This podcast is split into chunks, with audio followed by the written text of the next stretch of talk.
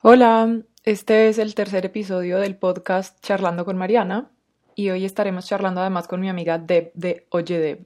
La invité a que conversáramos sobre trabajo, sobre tener trabajos que sentimos que son significativos y le aportan algo positivo a nuestra vida y al mundo, sobre por qué incluso los trabajos relacionados con procesos de activismo deben ser remunerados, sobre por qué es esencial mirar hacia adentro para entender cómo quieres invertir tu energía y tu tiempo, en fin, creo que es una conversación en la que puedes encontrar cosas útiles y ojalá inspiradoras para hacerte preguntas sobre tu trabajo y tus proyectos y para encontrar mejores maneras de alinearlos con cómo ves el mundo. La conversación es larga porque me gusta mucho conversar con Deb y no quise recortar casi nada porque creo que ella hace aportes muy valiosos durante la hora que dura esta conversación. Fue una llamada de Skype y fue grabada con Skype, cada una desde su casa, sin estudios de grabación de por medio, así que hay algunas fallitas en el audio, pero no son graves y no hacen que te pierdas de nada. El sonido no es el más limpio, pero simplemente imagínate que estás espiando una llamada telefónica entre dos amigas. En el fondo, en algún punto, suena una alarma de un carro y más adelante se oye también un perrito ladrando.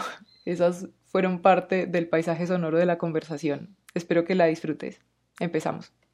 Hoy vamos a estar conversando con mi amiga Deb, a la que seguramente muchas de ustedes ya conocen porque la he mencionado por ahí varias veces y porque también posiblemente algunas de ustedes han llegado a mí a través de ella. La invité para que conversemos sobre un tema que a mí me parece muy interesante y muy importante y que además sé que va a resonar con muchas personas que leen lo que comparto porque es como una angustia flotante general ahí de este tema de relacionar nuestro trabajo con nuestra manera de ver el mundo pero no me voy a extender yo más presentándola y más bien voy a darle espacio a Deb para que se presente. Entonces, Deb, cuéntanos un poquito sobre ti para quienes no te conocen. Bueno, hola, hola a todas las que no me conocéis, que supongo que seréis la mayoría en realidad, porque Mariana ha sido muy modesta diciendo que muchas ya me conoceríais y que quizá habéis venido de mi parte, pero yo creo que ya sobrepasas ampliamente toda la gente que me puede conocer a mí bueno, esto es una presentación así a palos secos, difícil, ¿eh? pero mm, digamos que mi yo profesional se articula en oyedev.com y desde ahí lo que hago es compartir en realidad mis experiencias como para dar espacio a que quien lee o quien escucha en este caso, porque también ahora tenemos un podcast, o quien ve los vídeos, que también de vez en cuando hacemos, pues se pueda mm, encontrar a sí mismo a través de las ideas que yo voy lanzando de mi propio descubrimiento. Y un poco si tuviera que resumir el espíritu de OYD, pues sería, o siempre lo digo así al menos, como para mí la idea importante y, la mezcla que a mí me gusta hacer es tener una vida o ser rica por dentro y rica por fuera, ¿no? Como juntar eh, un camino profesional que te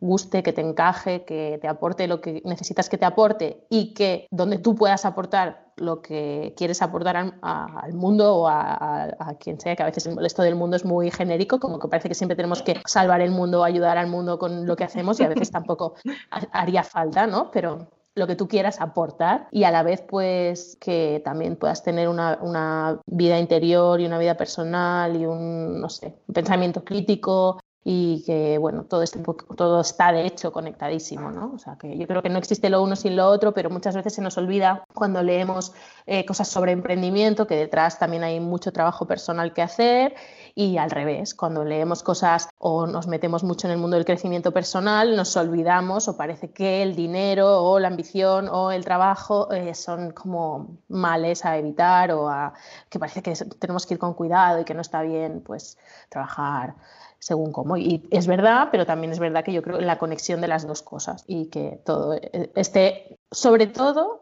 que todo esté como tú y tú, únicamente tú, necesitas que esté en tu vida, que yo creo que eso es lo más difícil de conseguir, como encontrar ese punto en el que eso es lo importante para ti y ninguna otra cosa. Y no lo importante que te han dicho o lo que te ha venido desde fuera o lo que marca la sociedad hoy en día, que es muy perverso y retorcido, o, lo, que, lo que sea, pero lo que sea bueno para ti. Entonces, claro, desde ahí, pues el punto de unión es más sencillo a la vez que difícil, ¿no? Pero que entiendes que una no puede, yo pienso al menos, tener una empresa que funcione, un negocio propio, sin haber hecho mucho de trabajo personal y al revés. Sí, a mí hay algo que me gusta mucho, pues y que para mí de lo que tú compartes ha sido absolutamente revelador en mi propio proceso, que es esta abrir las posibilidades a que esté esa conexión entre ser rica por dentro y rica por fuera, mm. porque llevándolo pues del, digamos, la idea general de la empresa a específicamente proyectos en los que creemos que podemos aportar a mejorar ciertos aspectos del mundo que sentimos que no están funcionando bien, hay un asunto ahí como de un peso y de mucha culpa en torno a la idea de que eso pueda ser un trabajo legítimo con el cual se pueda ganar plata y con el cual se pueda sostener. Sí. Y, mm, o sea, yo siento que para mí esa ha sido una revelación súper reciente, o sea, porque yo si miro para atrás, pienso en el momento en el que yo empecé este proyecto y bueno, de hecho, también es que cuando yo lo empecé no pensé que iba para ninguna parte, más que para hacer algo que hacía en mi tiempo libre. Y en ese entonces, por supuesto, no me estaba proyectando a que esto iba a ser un trabajo ni a cómo lo iba a construir como trabajo.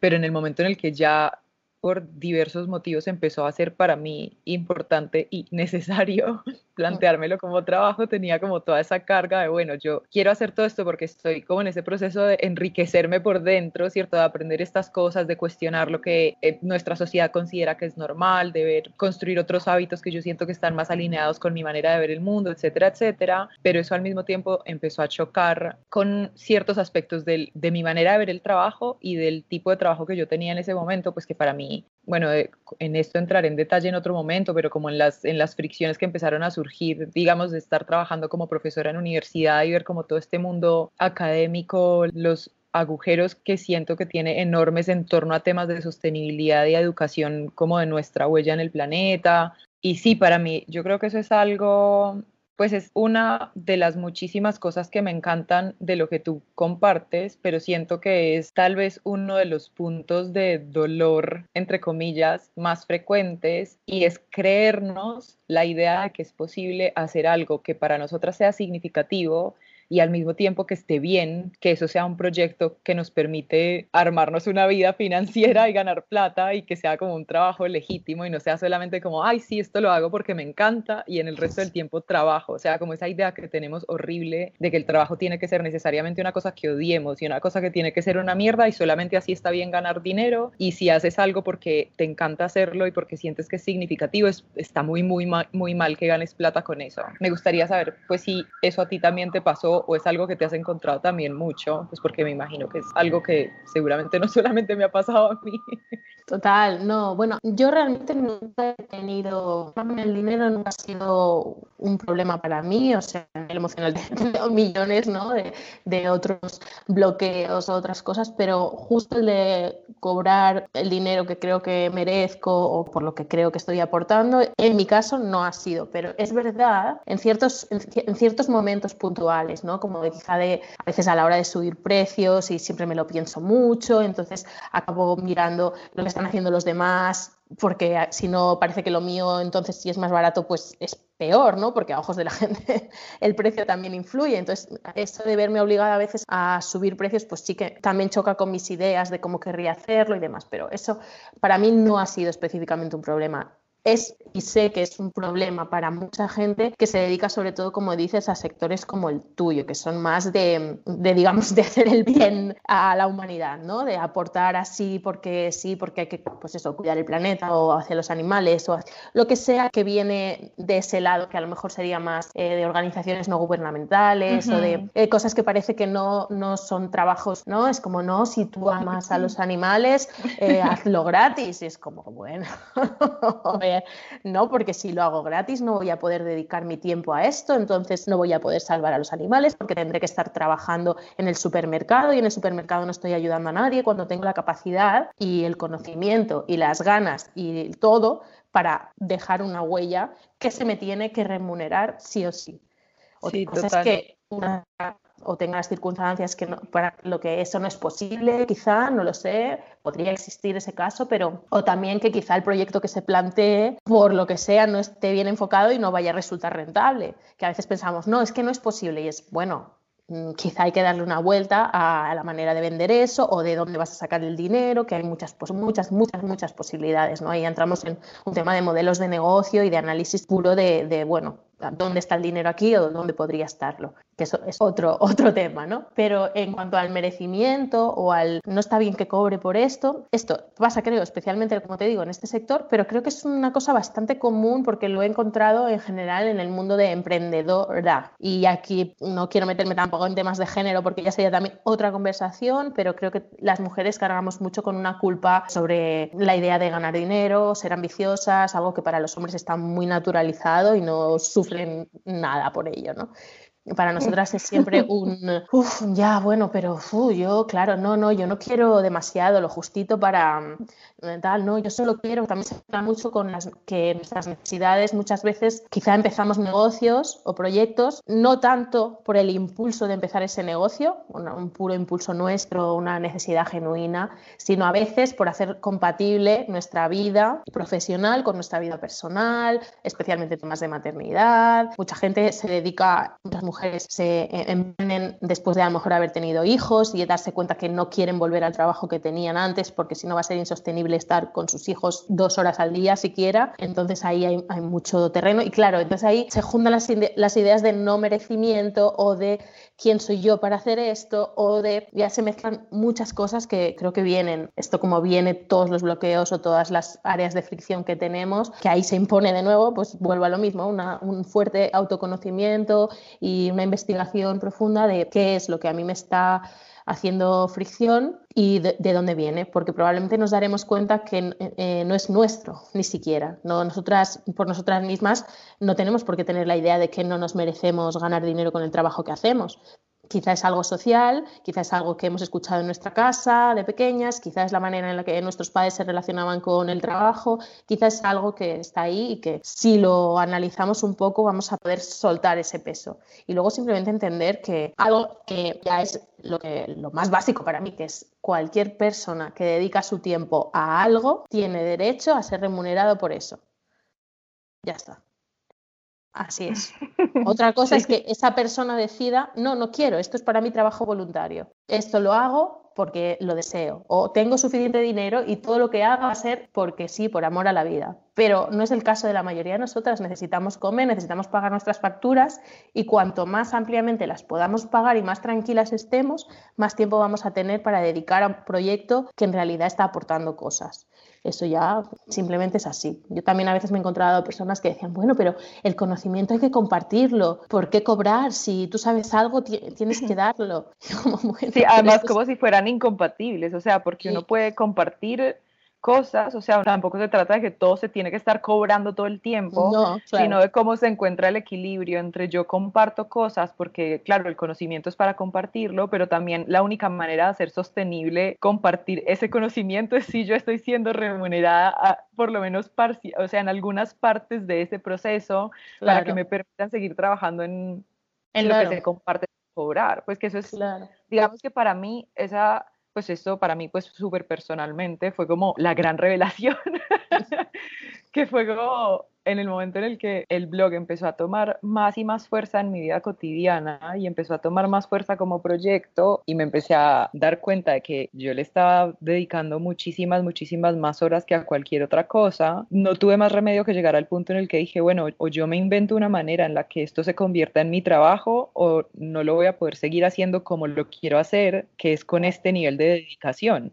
porque si no, pues tengo que seguir trabajando en lo que estaba trabajando para poder tener plata para sobrevivir y seguir dedicándole solamente un par de horas a esto a la semana y pues si hubiera sido así, obviamente no, no sería tanto lo que podría compartir de manera gratuita. O sea, para mí esto sí es un asunto de una percepción muy retorcida que tenemos colectiva y es esta de que hay ciertas cosas que sí o sí se tienen que hacer gratis y que está mal ganar dinero con determinados trabajos, lo que tú estabas diciendo, ¿cierto? Estos que están asociados como con hacer el bien, entre comillas, a la humanidad o al mundo. Y mm, esta ha sido una conversación pues que he tenido con muchas amigas que son, pues que tienen proyectos que están relacionados con activismo y con cosas de iniciativas de protección a los animales o temas educativos en torno a medio ambiente. Es el asunto en común, más en común, o sea, la sensación de cómo hago para sostener esto, estar reventadas trabajando en dos o tres cosas al mismo tiempo para poder seguir sosteniendo el proyecto en el que sí realmente creen y es lo que quieren hacer, pues sí, ahí me incluyo yo. Y luego también como unos momentos de fricción que son muy tristes, pero que están explicados por esta percepción retorcida que tenemos como sociedad, con muchas personas que reprochan el hecho de que haya partes de nuestro trabajo que son, de que pago. exigen, claro, que son de pago, porque es como que no entienden que estemos cobrando por algo, cuando no, eh, son esas mismas personas no tienen ningún problema en ir a pagarle a otra empresa, a otra persona que está haciendo, pues sí, lo que sea, cualquier que otra sea. cosa, no necesariamente tiene que ser algo des- destructivo para el planeta, pero pues como cualquier otra cosa y ahí no hay cuestionamiento. El otro día con una amiga que tiene una organización que trabajan en temas de bienestar de los animales y hacen campañas de esterilización a perros y gatos y temas de educación y todo, le decía yo, porque me estaba contando que le habían escrito varias personas a decirle que era el colmo que cobraran por sus servicios de esterilización a animales acá en la ciudad, que si la alcaldía eso lo hace gratis y era como, hombre, es, es la alcaldía que además no lo está haciendo gratis, lo está haciendo con tus impuestos. Exacto. Y luego esas mismas personas no le ven ningún problema a que el director ejecutivo, voy a decir cualquier cosa, de Coca-Cola, se vaya en un avión privado a otro país, a un hotel cinco estrellas, a pasar dos noches para una reunión que hubiera podido tener por Skype. Y es como si a esa persona no le reprochamos nada, o sea, como que colectivamente le reprochamos es a la persona que quiere tener un trabajo que está alineado con su manera de ver el mundo. Y cuando su manera de ver el mundo es que quiere mejorar el mundo, entre comillas, sí, pues como porque igual sé que eso puede tener sus subjetividades, pero Ujú. cuando ese es el objetivo, entonces hay una carga ahí adicional como de ese balance entre ser rica por dentro y ser rica por fuera, como que no está bien visto que alguien que quiere cambiar el mundo quiera ser rica por fuera también. Pues, pues sí, lo que dices es, es muy así, pero esos sesgos y esas opiniones de personas siempre van, siempre van a estar. Yo creo que lo importante es tener la autoconciencia y como la confianza en que lo que estás haciendo está bien y ese es el camino y ya está. Y cobrar por lo que tengas que cobrar, experimentar todo lo que tengas que experimentar con los servicios, lo que tú dices, porque a veces es, bueno, simplemente es una pequeña porción y eso lo estás ofreciendo de pago, porque así es como funcionan normalmente estos modelos, el mío incluido, ¿no? Hay ciertos productos que se lanzan de vez en cuando, dos, tres veces al año, y entonces esos- esas semanas a lo mejor solamente estoy mandando co- correos alrededor de ese producto en concreto, y mucha gente entonces se va, ¿no? Como, oh, esto, esto es que pesadilla, ¿no? Ahora quiere venderme esto. Sin darse cuenta que llevan igual seis meses recibiendo contenido que han abierto religiosamente que, bueno, les habrá gustado más o menos, pero yo he estado trabajando ahí y no solo ahí, sino en el resto del negocio y no solo yo. Claro. Entonces tenemos que sostenernos con lo que vendamos en esos días en que obvio vamos a ser un poco más pesados porque estamos ofreciendo algo que se hace una vez al año o lo que sea. Y entonces, claro, eso muchas veces, eso también es verdad que te devuelven como, bueno, ya está, está vendiendo, bueno, yo paso, ya tenía que vender algo. como, pues obvio que te tengo que vender algo. ¿Qué crees que no vivo del aire? ¿No vivo de hacer artículos gratis en un blog? ¿Quién vive de eso así? O sea, no viene publicidad porque tú visites mi página, no hay magia negra que me haga llegar dinero a la cuenta. Alguien tiene que tener la voluntad de querer pagar mi trabajo y gracias a esas pocas personas que cada año deciden entrar, en mi caso, en uno de los cursos, todo el resto de la gente que está suscrita y que me sigue puede disfrutar de contenido gratuito todo el año. Lo financian esas pocas otras personas. Un porcentaje pequeño de la lista que da el dinero suficiente y que confía suficiente. Cuesta cuando estás en eso y recibes un feedback negativo, ponerte como, "Uf, Claro, no, debería vender menos. Bueno, no, pues a lo mejor tengo que repensarlo porque claro, es verdad que ahora de repente estoy mandando 10 correos y a lo mejor debería ser menos pesada o a lo mejor no, no, no. O bueno, si estás siendo exageradamente pesada y tú eres consciente de eso y a lo mejor tienes algo que revisar, pero no es, no es el caso nunca. O sea, en general las personas que hacemos esto somos muy prudentes, eh, medimos mucho las comunicaciones que hacemos comerciales porque es así, porque la gente en general tiene ese sesgo de visión de... "Ah, esto es comercial. Y no les molesta que sea comercial, qué sé yo, ASOS, ¿no? Cuando compran ropa y lo único que hacen es enviar newsletters con conjuntitos o... Claro. eh, ¿No? O sea, ellos no están dándome ningún tipo de contenido y no les Claro. exijo nada. En cambio, a la pobre persona que sostiene a su familia y a lo mejor incluso contrata a otras personas y está dando, venga a dar, venga a dar, venga a dar, con este modelo del, del ofrecer, del ofrecer, del ofrecer, el día que ofrece está mal. Esto no, esto no puede ser. O sea, simplemente ya está. O sea, la gente que no lo comprenda se puede ir a su casa o nada, tranquilamente quedarse consumiendo lo gratis. Por suerte, tú y yo sabemos que hay muchas personas que deciden dar su dinero ahí, igual que nosotras también podemos aportar. Pero esto es lo de siempre, el aportar con tu economía en un sitio o en otro marca la diferencia. Justo estaba pensando en lo que estabas diciendo, como el tema del contenido gratuito y el luego contenido comercial, y es como, claro, pero ¿qué contenido gratuito realmente valioso para tu vida te están dando las marcas que te bombardean con publicidad a cada cuadra en la ciudad? Porque ni siquiera solamente que te esté llegando al email, es que nuestras vidas están inundadas de publicidad por todas partes y que de hecho por eso, pues una de mis decisiones fue que, bueno, acá nos podemos ir para otro lado, pero hay una confusión importante en torno a cómo tenemos ingresos las personas que compartimos contenido en Internet y hay mucha gente que piensa que si hay mucha gente que te sigue, entonces tienes mucha plata. Sí, sí, sí. No, no. No, no, así. Instagram, Instagram te da un millón por cada like y es como, no, las cosas no funcionan así.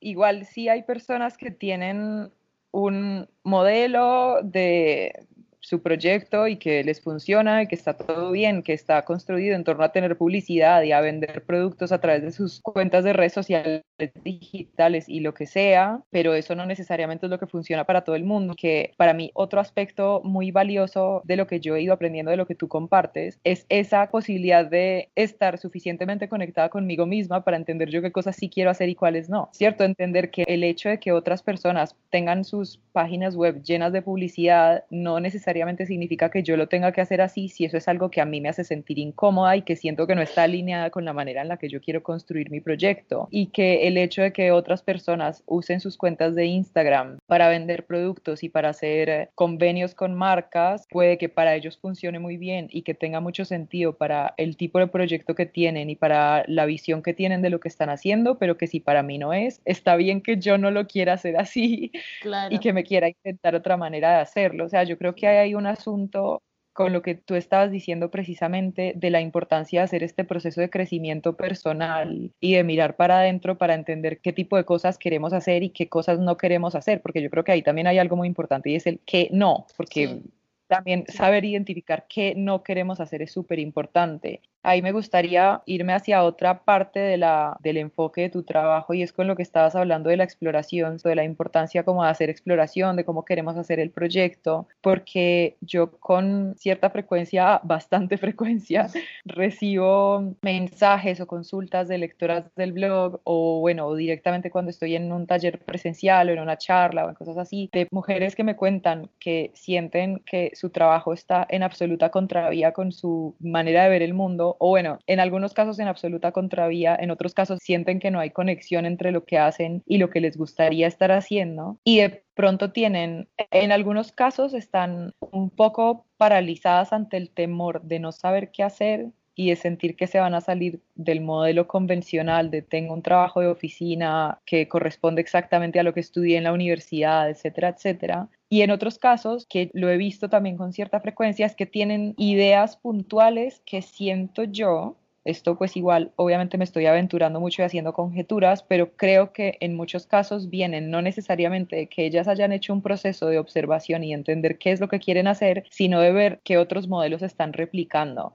Mm. Entonces, por ejemplo, por darte un ejemplo puntual, con todo este tema de la reducción de residuos y de generar menos basura, entonces, claro, hubo como un boom así de momento en el que muchas consultas seguidas que recibí de personas que me escribían como, hey, estoy pensando en este proyecto, me gustaría hacer esto, tenían que ver con vender productos, entre comillas, zero waste. O sea, yo pienso, claro, de esas personas, estoy segura que algunas efectivamente eso era lo que querían y efectivamente eso es algo que las haría sentir bien, pero siempre me quedaba la duda ¿no será que algunas de estas personas están pensando en esto es porque ven que otras personas lo están haciendo, porque ven que es un modelo que a alguien más le está funcionando? Y yo creo que eso es algo tan importante y que es como un agujero tan grande en la educación convencional que hemos recibido porque es que por lo general no nos enseñan a pensar en qué es lo que queremos y cómo es que queremos construir nuestro trabajo, sino que nos muestran como un modelo que existe y mira a ver usted cómo se, se adapta al modelo que existe.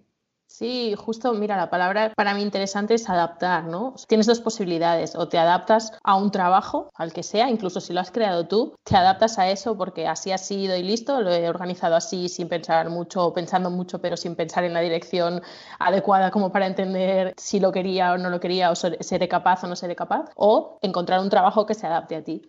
Y yo creo que esa es la, la, sutil pero enorme diferencia, que es lo que yo llamo ¿no? como crear un trabajo a tu medida, en realidad, que no es la que tiene que estar ahí encajando ¿no? sus maneras de hacer, de pensar, de ser, de mm, sus talentos, sus, no eso con un puesto que quizá no es el que yo. Eso luego, bueno, es lo que tú decías, ¿no?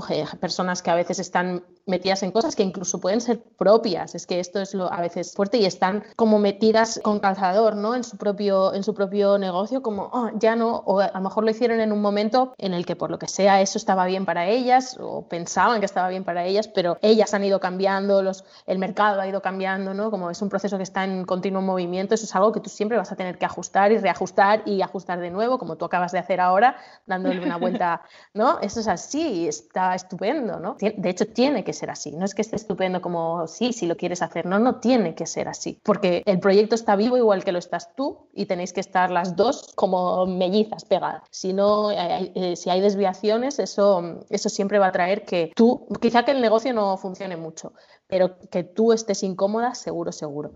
Entonces, para mí lo importante cuando uno trata de entender qué podría hacer o hacia dónde podría ir con su trabajo es, porque hay muchos, o sea, en Internet hay muchos consejos ¿no? respecto a esto y siempre se habla, yo creo que porque es más fácil de vender precisamente, se habla mucho desde la acción o desde esta narrativa muy épica de supera tus, em, ¿sabes? Cambia de actitud, la actitud es todo, supera tus miedos, déjalos a un lado. Es como, bueno, es que esto no le sirve a nadie, nadie, a nadie porque lea, cambia de actitud, mira, lo que tienes que hacer es, es que esto no, esto no va a ningún sitio. Entonces, claro, no es que la acción esté mal, eh, o sea, todos los consejos que implican acción, o lánzate, o experimenta, o coge esto y mira, hacen en, en 21 días eh, vas a tener la idea de negocio y ya el plan de tal y vas a lanzar una cosa, eso, o sea, eso no puede ser, porque ahí no ha habido tiempo material para que una explore y asiente lo que va a encontrar en la exploración, si es una exploración suficientemente interna, que es lo que básicamente necesitas para poder llegar a algo que esté conectado contigo. Entonces, ni la rapidez es tu amiga, ni la acción sin pensamiento previo y no solo pensamiento de cabeza, sino más eh, una cosa que, que, cae más abajo, ¿no? algo como de mucha más profundidad, es necesario hacerlo previamente. Yo, yo, por ejemplo, en el ideatorio, toda la parte del principio es de autoconocimiento aplicado al trabajo y de conexión con una misma, de encontrar puntos donde tú vas aflojando esas tuercas de las que hablábamos a veces al principio, de esos mensajes de, bueno, ¿y por qué estoy, será que estoy atascada? ¿Por qué será que aunque lo he intentado no acabo de llegar a nada? ¿Por qué será que tengo tantas ideas pero ninguna me convence? ¿Por qué será que no tengo ninguna o que creo que no tengo talentos? ¿Por qué será la cosa que a mí me pasa? Y empezando primero a rascar por ahí, tú vas encontrando información nueva sobre ti. A veces es completamente nueva porque las zonas en sombra aparecen y no sabías que estaban ahí. A veces son cosas que ya conocías y que no tenías bien identificadas o como bajadas así, venga, pum, esto es así, lo tengo aquí y lo escribo así. Y esto quizá me sonaba que a lo mejor un día pensé que, pero no lo, ¿sabes? Se exige un trabajo de esto, de, buscar esta información como si fueran piezas de, de, un puzzle y agarrarlas todas y empezar a ordenarlas, ¿no? Como haces un puzzle muy grande, lo que haces primero es expandir toda la información que tienes, es decir, las piezas, separarlas por las que tienen un borde, que son las que reconoces y saben claro. es que van alrededor ¿no? Estas son las que ya tengo claro que van aquí. Entonces, esto es lo que yo ya sé. Luego, con todo lo que te queda en medio, las tienes que empezar a mirar una a una y ver, para lo mejor separar por colores, no hacer una categoría, ¿no? Empezar a pensar, bueno, quizá esto va hacia así, o quizá esta parece que va con esta, las vas juntando. Ese es el mismo proceso, yo creo, para mí. Después de eso, entonces, yo creo que es el momento, en todo caso, de buscar ideas, no antes. Y por eso, precisamente, yo creo que todas esas personas a las que les pasa algo como lo que tú dices, de tener una idea de negocio que se parece simplemente a algo que han visto y que les hace cierto tilín o les atrae, pero quizá no tiene nada que ver con ellos realmente, es porque no ha habido toda esta fase exploratoria previa.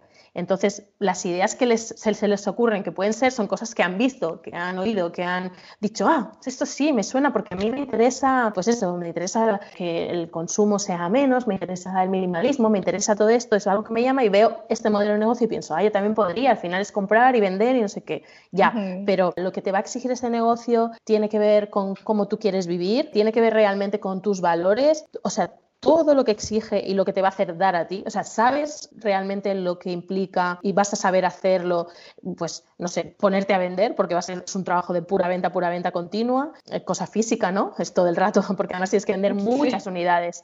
Entonces tienes que vender tantas que a lo mejor éticamente tú pensarías, bueno, pero claro, todos estos productos que estoy poniendo en el mundo, quizá la gente, en lugar de comprarme este bote a mí, ya lo podrían usar del bote de tomate usado que tienen en su casa. Entonces, a lo mejor, quiero decir, a lo mejor se te, se te plantearían cosas que no estarían alineadas contigo. Si no has hecho todo eso antes, no hay manera de entonces tú hacer un brainstorming y decir, vale, ¿qué podría hacer yo con mi vida?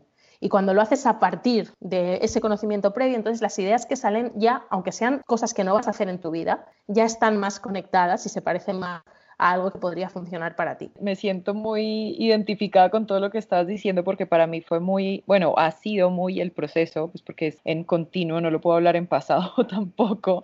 Y es que, claro, hubo un momento en el que yo, y la conociste incluso, pues mi tienda experimental virtual, en la que hubo un momento en el que me pareció que era súper buena idea tener los objetos que yo hacía porque me gusta coser y me gusta hacer cosas con las manos y tal. Y fue como, ah, bueno, yo esto lo puedo compartir con otras personas puede ser una cosa complementaria al blog, tiene que ver con ayudarle a la gente a, asumir hábitos más amigables con el medio ambiente y para mí, digamos, desde esa perspectiva tenía todo el sentido, pero claro, luego en la práctica era, no quiero lidiar con hacer envíos, no quiero estar pensando en la cantidad de basura que tengo que generar yo para mandar una cosa a otro lugar en donde tal vez esta persona la podría conseguir sin toda esta basura. Luego, claro, estaba un montón de gente que lee mi blog que no está en Colombia y quería que yo enviara estas cosas a otros países y yo decía, pero es que es un absoluto despropósito si estas son cosas que yo sé que se consiguen en otro lado y para mí dejó de tener sentido y fue como, bueno, tuve el experimento y en ese sentido para mí fue muy importante porque ahora puedo decir con plena claridad y convencimiento cuando alguien me habla de si me gustaría tener una tienda a vender objetos, como decir, no.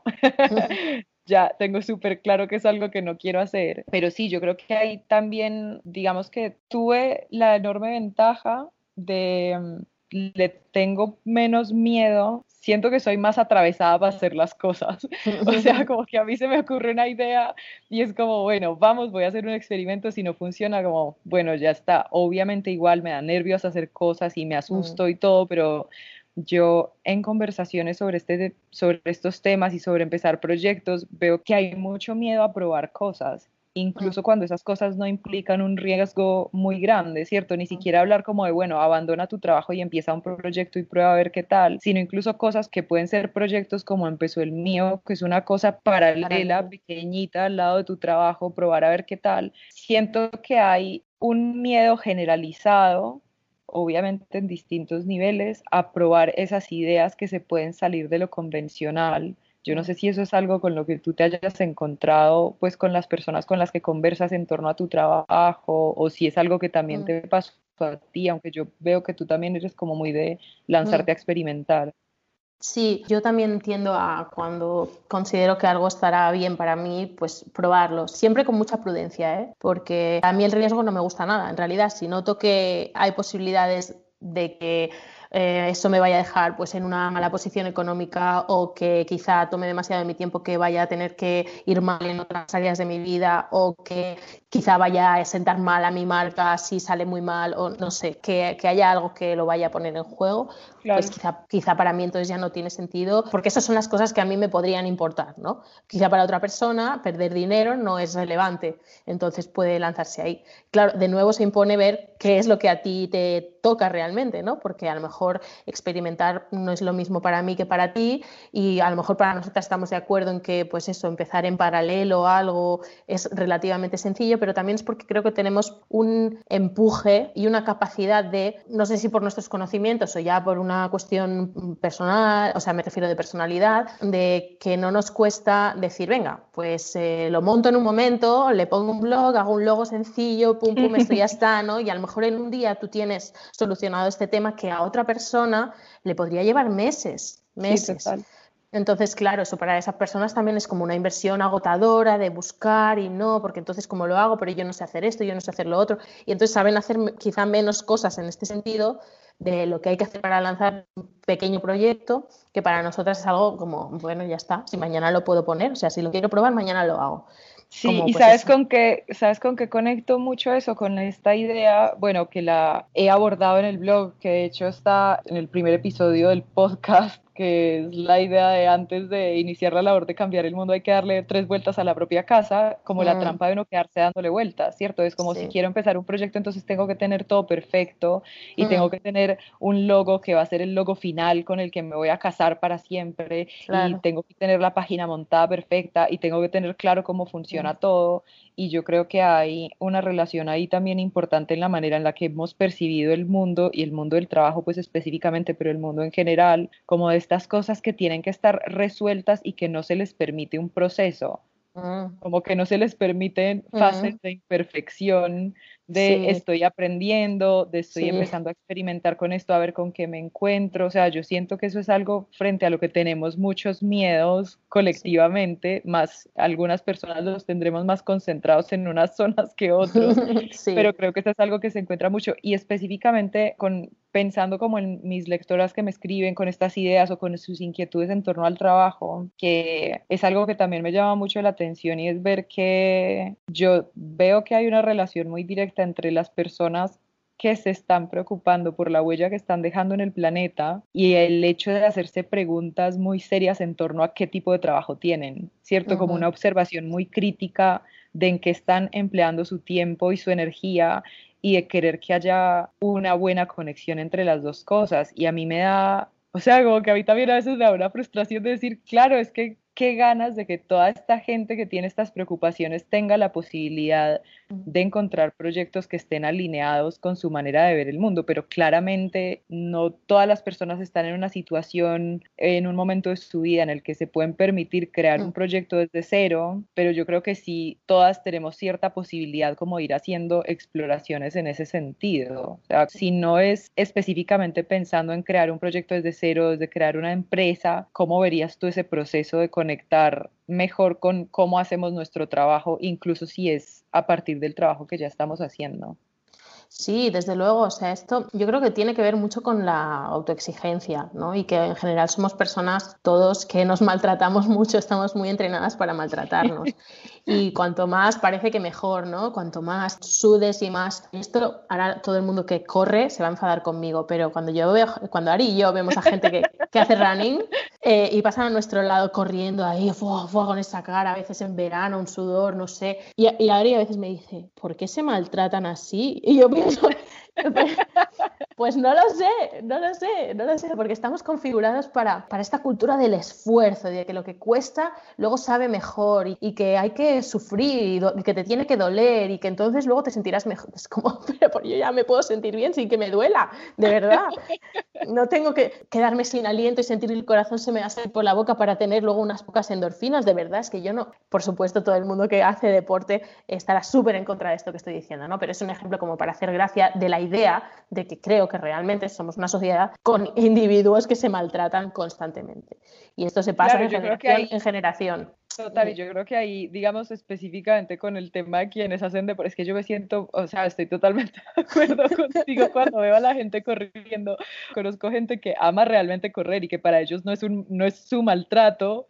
para, para, mí correr sería maltratarme, o sea, yo no le veo sentido a correr si no me está persiguiendo un león.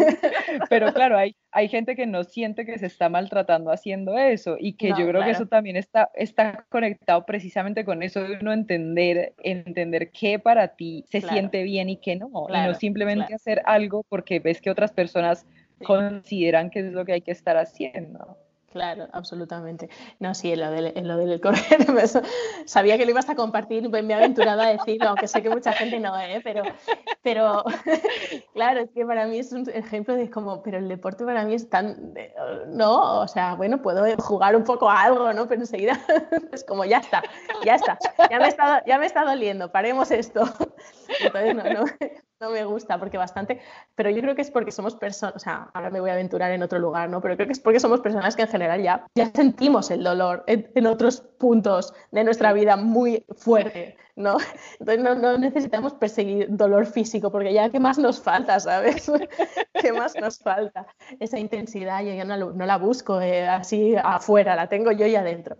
Entonces, bueno, lo que lo relacionaba con el tema de la autoexigencia y del, del, tratarnos mal. Y eso lo enlazo con lo de a veces estar en trabajos que no, pero bueno, necesito, y con él no querer arriesgarse a quizá probar, ver qué pasaría si intentases en muy pequeñito, pero a la gente no le gusta el muy pequeñito. Y esto yo me he dado cuenta cuando a veces hablo o con amigas que van a empezar o con gente que me consulta o a veces con clientas o las personas que hacen el ideatorio cuando están por terminar. Y eso yo lo insisto mucho al final del ideatorio.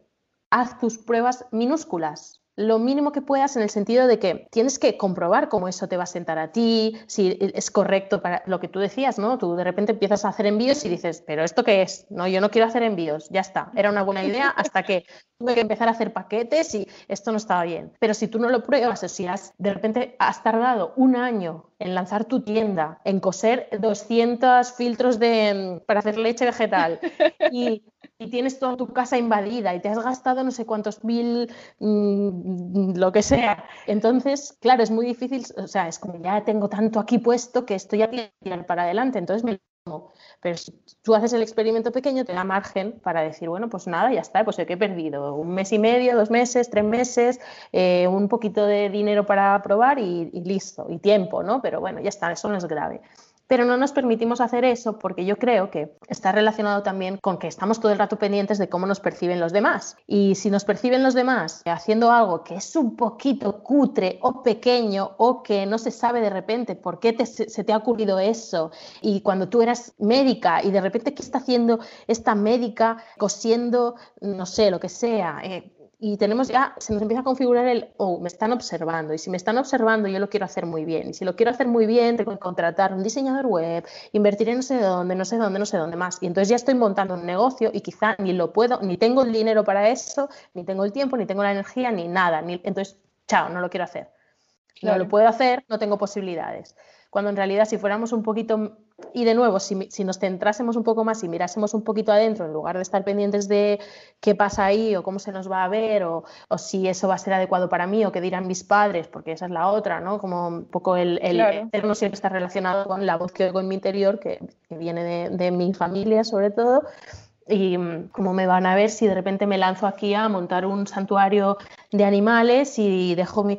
Claro, porque ese sería el futuro. Tú a lo mejor estás empezando con una idea muy pequeñita que sería hacer algo que te permitiera ver si quizá lo del santuario te gustaría, pero en tu mente estás visualizando tu vida en el santuario y lo que implicaría dejar de tu vida actual para llegar hasta ese punto, que también está poniendo en riesgo una situación que quizá te va a ser incómoda de salir. Entonces hay tantos frentes abiertos con todo esto que es normal que si no haces un detenerte completamente y analizar un, cosa a cosa y entender de dónde sale este miedo y de dónde sale este otro y por qué aquí te paras y lo que te estás contando que quizá te pasa puede que no sea ese miedo el real, no, es el no tengo dinero, es tengo miedo a fracasar o tengo miedo a que me vean o que no me quieran o que no, hay unos miedos más profundos, mucho más primarios que normalmente están debajo de todas esas cosas que yo llamo excusas que de alguna manera son para excusarnos con nosotros, que me ser muy reales, ¿no? Porque el no tengo dinero es una cosa real, tengo dinero o no tengo dinero pero suelen esconder detrás un, vale, quizá no lo quiero lo suficiente, quizá no me atrevo lo suficiente porque tengo demasiado miedo en realidad. Y entonces ahí es como un pastel muy grande lo que se va haciendo cuando te planteas eso. Y por eso, pues muchas personas, entre que no quieren mirar a ese pozo de sentimientos encontrados y, de dudas y tal, pues ya deciden, pues nada, quedarse en lo inmóvil, que además pues es mucho más cómodo y claro que sí. Pero yo, yo siempre recomiendo lo que decías de la experimentación, que es bastante, en realidad, después de lo que te he contado, ¿no? En el momento que tú ya sacas las ideas para hacer esa lluvia de ideas, precisamente, ¿no? De qué posibilidades tengo una vez has conectado, siempre luego en el ideatorio precisamente lo que hacemos es entonces volcarlo un poco en la realidad. Entonces, ¿qué idea te quedarías de todas esas, teniendo en cuenta quién tú eres? Y si te quedases esa idea, en el supuesto de que eso fuera así, ¿tendrías tiempo? ¿Cómo sería ese desarrollo de esa idea? ¿Te cabría en tu vida? Ahora mismo, si tienes para dedicar solamente un sábado a, la semana, o sea, bueno, el sábado, ¿no? Puedo dedicar el sábado a desarrollar ese proyecto. ¿Cuántas semanas te llevaría desarrollarlo, crees? ¿Podría ser sostenible? ¿Lo podrías hacer? Quizá el dinero que te va a exigir es asumible para ti o no. Entonces ya ponerlo en términos reales para que así pierda como el miedo a esto es demasiado grande o no, o justo que lo veas, esto es demasiado grande, tengo que hacer una versión más pequeña. Y claro. va, a ser, va a ser así siempre, ¿no? O sea, yo a veces he tenido ideas magníficas de locales con librería, con talleres, bueno, ya, pero no voy a pedir, Yo no voy a pedir un crédito para esto, no voy a poner mi dinero, entonces esta idea no va a ninguna parte, yo no la quiero para mí. Simplemente bajarla a la realidad. Y desde ahí entonces sí hacer las pruebecitas pero las pruebecitas sin haber pasado de nuevo por todos los anteriores escalones, como esto lo que tú me decías, alguien que de repente ve una tienda de mm, consumo tal y dice, venga, voy a poner pues claro, no, no, ahora yo no, porque no tengo demasiadas dudas, porque no ha pasado antes por todos los filtros que tenía que pasar. Entonces no tiene tampoco la suficiente confianza interna como para decir, voy a, voy a sacar un poquito de tiempo, voy a quitar unos poquitos ahorros, voy a prepararme quizá a estudiar algo que pueda ayudarme. ¿No? cuesta mucho poner en juego toda la situación que uno tiene. Y sobre todo cuesta mucho en quitarnos del poco tiempo libre que en general ya tenemos, ¿no? Porque claro dar, cabida a un proyecto nuevo es como, pues cuando tienes un hijo, que es el ejemplo que yo tengo más cerca, que es como, bueno, pues necesariamente si tengo un hijo, todo lo otro que yo hacía tiene que quedar reducido para que me quepa el tiempo que yo necesito para cuidar a mi hijo. Entonces, eh, es así, ¿no? Porque el tiempo es, es, el, es finito, es, el que hay, en el día al menos, ¿no? Entonces, si me tiene que caber, todo lo otro va a tener que ser mucho menos. Y entonces estoy dispuesta, no se sabe, ¿no? Cada una tiene que hacerse de nuevo sus preguntas si está dispuesta o no está dispuesta. Claro, normalmente estaría, y volveríamos al origen de la conversación, estaría más dispuesta si supiera que va a funcionar y que entonces me van a poder pagar por hacer esto, porque entonces ya ahí, ahí, si lo tengo claro, pues ya digo, venga, pues sí, me puedo lanzar. Pero claro, al principio nadie sabe si los proyectos van a funcionar. Nadie tiene esa bola por más que te digan, no, esto no parece que vaya a funcionar, tú a veces tienes una certeza interior y vale la pena que lo pruebes. Nadie sabe, ni los más expertos, si algo va a funcionar o no va a funcionar. Bueno, pues como mi experiencia directa con el ideatorio, que fue que, que mi idea resultado final era como una escuela online de sostenibilidad. Y yo decía, esto suena hermoso, pero es imposible. esto, esto nunca voy a ser capaz de hacerlo, esto no, esto no va a funcionar. Y a ver, igual mi idea ha cambiado y lo que tengo en este momento no lo llamaría una escuela online de sostenibilidad, pero está bastante cerca de serlo. Claro. Que a mí hace tres años, creo que fue que hice el ideatorio, me sonaba tan lejano y tan imposible, es como, ah, no, sí, sí se podía realmente y se ha ido adaptando a mi propio proceso. Y me parece muy bonito todo lo que me estás contando de mm, esta reflexión en torno al miedo de que piensan las otras personas, al miedo a fracasar, al mismo miedo de cómo empezamos la conversación en torno a si esto va a ser sostenible económicamente, si es algo por lo que la gente va a considerar que está bien que yo gane plata o no, porque creo que está bueno, sabemos que todo está conectado, ¿no? Pero creo que aquí la, es muy clara la conexión de cómo es un modelo a escala de cómo vemos el mundo. Mm. Porque al final, en todos los cambios, cuando hablamos de cambios de hábitos y de cambios de nuestra manera de habitar el planeta, yo creo que surgen los mismos miedos. Mm. Está esto de pensar en cuál va a ser la reacción que van a tener las otras personas frente a las cosas nuevas que estamos haciendo, si las otras personas nos van a estar escaneando pensando en si lo estamos haciendo suficientemente bien o no, por qué empezó esta a hacer esto de esta manera y no empezó lo otro, ¿cierto? Siempre esos juicios externos yo creo que nos generan un peso y una tensión muy grande, independiente de si es por una iniciativa de algo que yo quiero cambiar sobre mí, una observación de mi estilo de vida, o si es algo llevado a algo práctico como un proyecto o la creación de el tipo de trabajo que me sueño tener, etcétera, etcétera. O sea, yo creo que hay unas conexiones muy profundas ahí en los miedos que tenemos, en las trampas que nos encontramos en el proceso. Y además yo creo que también hay una conexión que es que para mí es evidente, creo que para todas las personas que están oyendo esto es evidente, pues porque si siguen algo de lo que yo comparto y si siguen lo que tú compartes, yo creo que estamos alineadas por lo menos en ese punto. Y es que mm, un trabajo que estás haciendo solamente por encajar o porque es lo que alguien más ha considerado que es correcto para ti, es prácticamente imposible que sea un camino de sentirte bien y de hacer el bien a otras cosas. Es que cuando hacemos las cosas en automático, o sea, el funcionamiento no es el mismo que cuando estás real y profundamente conectada con lo que estás haciendo. Y mm, esto conecta también con el tema del tiempo libre, porque yo creo que hay mucha gente que está muy interesada en cuestionarse cosas del mundo, pero luego está tan cansada de tener un trabajo que no quiere tener, que su tiempo libre lo quiere usar realmente es para pensar en otras cosas y para distraerse y para descansar y no para agobiarse pensando en cómo construir el trabajo que va a cambiar el mundo, ¿cierto? O sea, como que hay también como un poco círculo vicioso y, y, que por eso pues me parecía a mí que es algo tan importante que las personas que se están haciendo preguntas en torno al tipo de huella que están dejando en el planeta también se traigan esas preguntas al tipo de trabajo que hacen. Mm. ¿Cierto? No necesariamente que eso signifique que entonces todas tengamos que tener proyectos no, no, eh, de la misma manera, construidos de la misma manera, ni que se parezcan al mío, ni nada. O sea, a algunas personas les funcionará, pero también cómo hacemos para integrar a nuestra vida laboral y a nuestra manera de, de trabajar esas cosas que vemos que para nosotras son importantes también en el mundo. O sea, yo creo que eso es algo que es definitivamente importante para que ese proceso sea integral, porque no puede ser una cosa, o sea, así como pensar en la sostenibilidad, no es una cosa que simplemente dejamos como, bueno, ya tengo toda mi vida resuelta, este tiempito libre que tengo lo dejo para hacerme estas preguntas. Yo creo que en el trabajo aplica lo mismo, es si yo me estoy haciendo preguntas sobre cuál es el impacto que está dejando en el mundo lo que yo hago, no puede ser una cosa simplemente para cinco minutos libres de vez en cuando, sino que es algo que debe estar integral, así como muy columna vertebral dentro de lo que yo estoy haciendo. Además que yo siempre pienso, ¿no? Como lo que has dicho, es verdad que es difícil ponerse a hacer esto, es verdad que en nuestra vida nos pasa por encima como un camión y para sacar tiempo para las cosas importantes cuesta.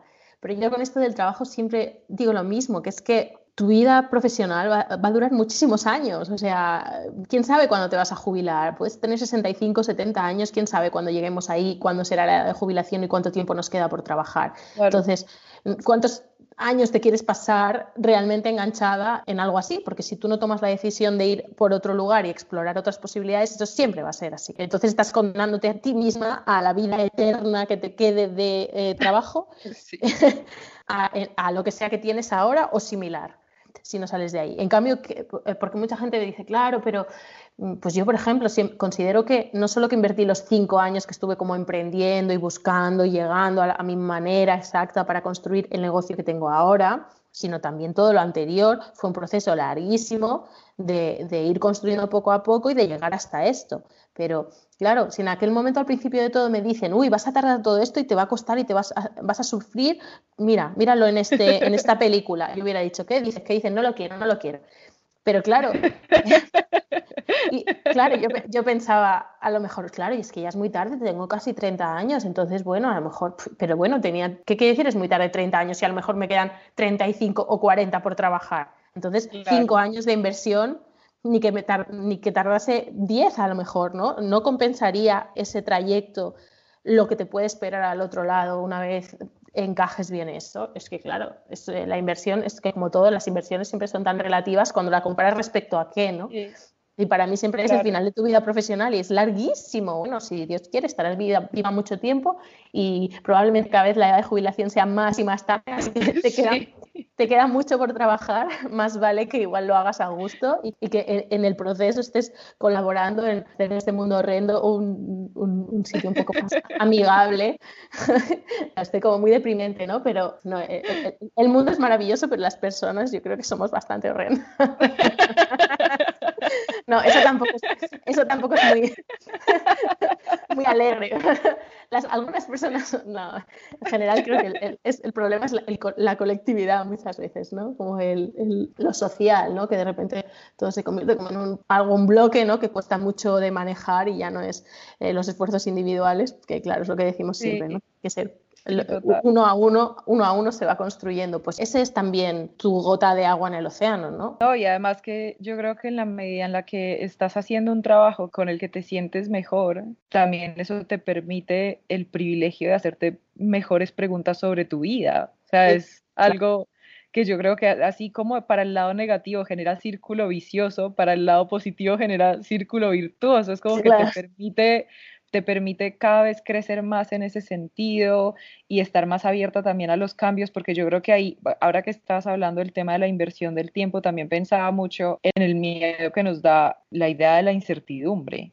O sea, pensar que, claro, vamos a hacer esto por cuánto tiempo y, yo en este momento siento que, no sé, que mi proyecto me encanta y que me funciona bien y que estoy construyéndolo de una manera en la que me gusta, pero eso también lo estaba sintiendo hace tres años y luego el año pasado sentí que lo tenía que cambiar y que le tenía incluso que cambiar el nombre y puede que en dos años diga, no, mm, pues tal vez ya no es por este lado, sino que quiero más este enfoque porque al final esto a lo que me ha llevado es hacerme cada vez más preguntas en torno a cómo quiero compartir lo que comparto y a cómo esto se relaciona con la manera en la que yo quiero trabajar y en la manera en la que quiero hacer las cosas. Y yo creo que es que, bueno, es que la incertidumbre asusta mucho. Si nos ponemos a pensar en todo lo que no sabemos qué va a pasar, también nos podemos quedar simplemente paralizadas diciendo como, ah, no sabemos nada.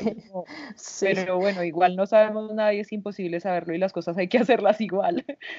bueno, yo creo que lo, importante es simplemente tener en este momento la certeza de que lo que estás haciendo está bien para ti, ahora. Mañana no sabemos, ahora. Y siempre lo comparo con, porque mucha gente me pregunta, ¿cómo supiste cuando tuviste la idea de Oyedep que este era tu proyecto y no los anteriores que habías tenido? Bueno, los anteriores que había tenido, en el momento en que los estaba sacando, también me parecían que estaban bien y que quería ir por ahí. Es verdad que a medida que luego los iba trabajando, entonces empezaba a verles las fisuras o los puntos de roce y iba viendo, bueno, pues no, no me veo dentro de cinco años haciendo esto. Entonces, bueno, pues poco a poco lo voy ta, ta, ta, y lo, ya me lo saco encima, me voy a otra cosa, lo que sea. Em, em, siempre era esa reflexión. Me, visualizo haciendo esto o algo parecido o creciendo en esto, haciéndolo más grande, poniendo todo mi esfuerzo, mis ganas y mi yo en este proyecto dentro de un tiempo. Si la respuesta es no, pues más pronto que tarde vas a tener que dejarlo ir. Claro. Pero si la respuesta es sí, y puede ser que mañana mismo tu respuesta por lo que sea, la vida te dé un tortazo o algo cambie, o el, mercado cambie y tú ya está, lo, tienes, lo dejas y, está bien para ti dejarlo. Pero en el momento de hoy, es yo quiero comprometerme con esto dentro de 10 años, pues yo ahora te diría que el proyecto sí, con los otros nunca lo había sentido así. Con este sí, es lo mismo que cuando lo pienso pues con mi pareja, ¿no? En el momento de yo pienso, pues yo quiero que seamos ancianos juntos, pero también considero la posibilidad de que pasado mañana ya está, tengamos que romper la relación y ir por otro lado. Eso podría suceder, pero ahora mismo yo estoy implicada en esto y quiero ir al fondo con esto, pues esto es lo que tengo que hacer. Ya está. Sí, me gusta mucho, me gusta mucho eso porque es como la idea de pues muy, muy mindfulness, como de, sí, como de, es lo que estamos haciendo en este momento y realmente estar abiertas a la idea de que la incertidumbre es inevitable y, y, que es necesario comprometerse con ideas, pues porque no por el hecho de que no sabemos qué va a pasar vamos a dejar de hacer las cosas, las cosas se hacen porque se siente que hay que hacerlas, no porque sabemos cuál va a ser el resultado que van a tener ni cuándo. Y luego, pues ya, o sea, como estar abiertas a que en el proceso esas ideas pueden cambiar, se pueden desmoronar, pueden de esas ideas nacer otras cosas que no esperábamos que fueran a nacer y, y que eso es como parte natural del proceso de las cosas, de las cosas en la naturaleza, en la vida humana, en la mente, en los sentimientos, en el trabajo, en absolutamente todo.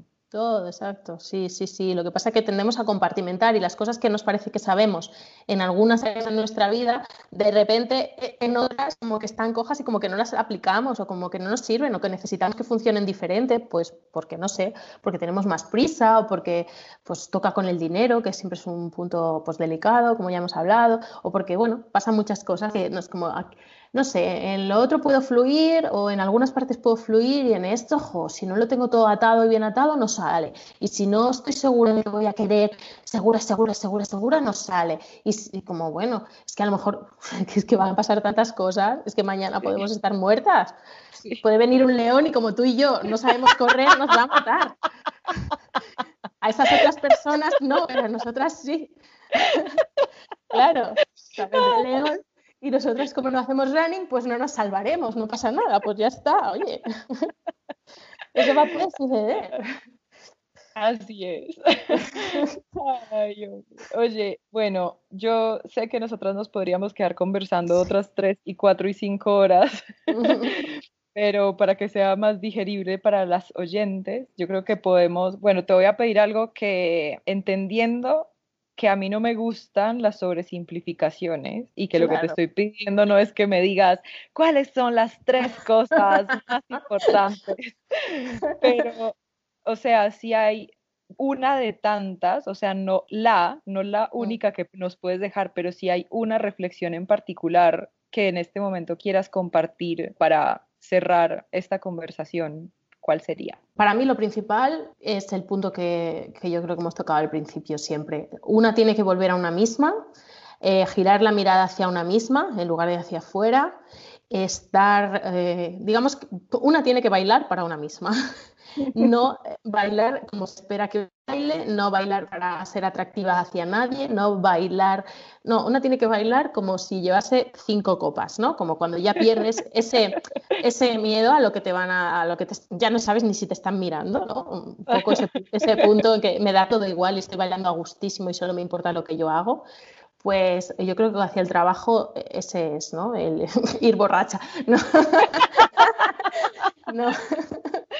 Eh, pero, pero es que solamente te importe a ti lo que estás haciendo y que esté bien para ti y que se sienta bien para ti y que sea correcto y ético para ti y que le busques la forma que tú necesitas que tenga, el horario que tú necesitas que tenga para que case con las otras cosas que quieres tener en tu vida, que te dé el dinero que tú necesitas que te dé, sea poco, sea mucho, sea millones, que sirva a tu vida, porque al final la desgracia del trabajo es que nos ocupa demasiadas horas y eso siempre va a ser así por desgracia, ¿no? La sociedad en la que tenemos, pues esto funciona como funciona. Por tanto, tienes que hacerlo una parte, o sea, tiene que eso, hacer, tu trabajo tiene que hacerte rica por dentro y rica por fuera. Y para eso el único camino que hay es la autoexploración, la autoobservación constante, el autocuestionamiento, todo lo auto, pues todo para adentro. Eso.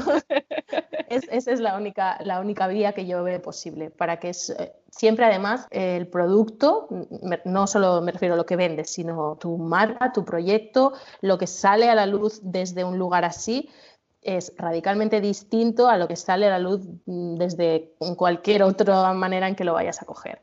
No quiere decir que unos, unos proyectos vayan a funcionar económicamente y sean viables y otros no, eso da lo mismo, o sea, hay eh, proyectos súper desconectados que funcionan estupendamente, pero la garantía de que tú estés bien y ese proyecto, si sale adelante, salga con todas y la gente lo perciba como algo sólido que además con lo que pueden conectar, porque todos estos negocios estamos hablando no son, no son empresas, mm, o sea, son negocios de una sola persona que normalmente habla con las otras personas y que pone todo de su parte y de su alma, entonces es la única manera de, de, conectar realmente, si no, siempre se va a notar. Yo creo que a veces la gente ni, lo, ni sabe que lo está percibiendo o no, es algo inconsciente que notamos cuando un proyecto está bien centrado con la persona que, lo está llevando o no.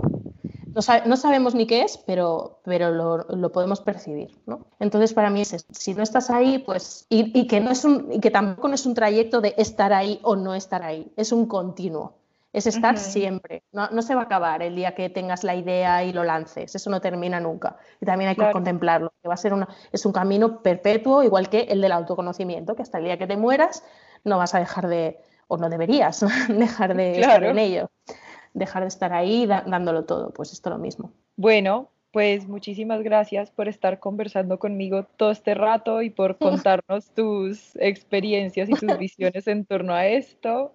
Ahora, bueno, por la fecha de publicación de este podcast va a coincidir en que están abiertas las inscripciones al ideatorio para quienes escuchando lo que estábamos conversando estén interesadas en explorar más estas posibilidades de encontrar unas ideas y un trabajo bien alineadas con su manera de ver el mundo. Ese enlace lo dejaré en la publicación del blog en donde va a estar este audio. Y cuando ya no estén vigentes esas inscripciones, pues porque este audio va a seguir estando vigente, Invito a todas las que están oyendo a que sigan de cerca el trabajo de Deb, que es absolutamente inspirador y que es una fuente para mí inagotable de cuestionamiento en todo el mejor sentido de la palabra y de estar mirando de cerca, pues sí, nuestros procesos emocionales, no solamente como de la vida cotidiana, sino de nuestra relación con lo que hacemos y yo creo que eso es súper valioso, precisa y bueno, y muy escaso y por escaso doblemente valioso además.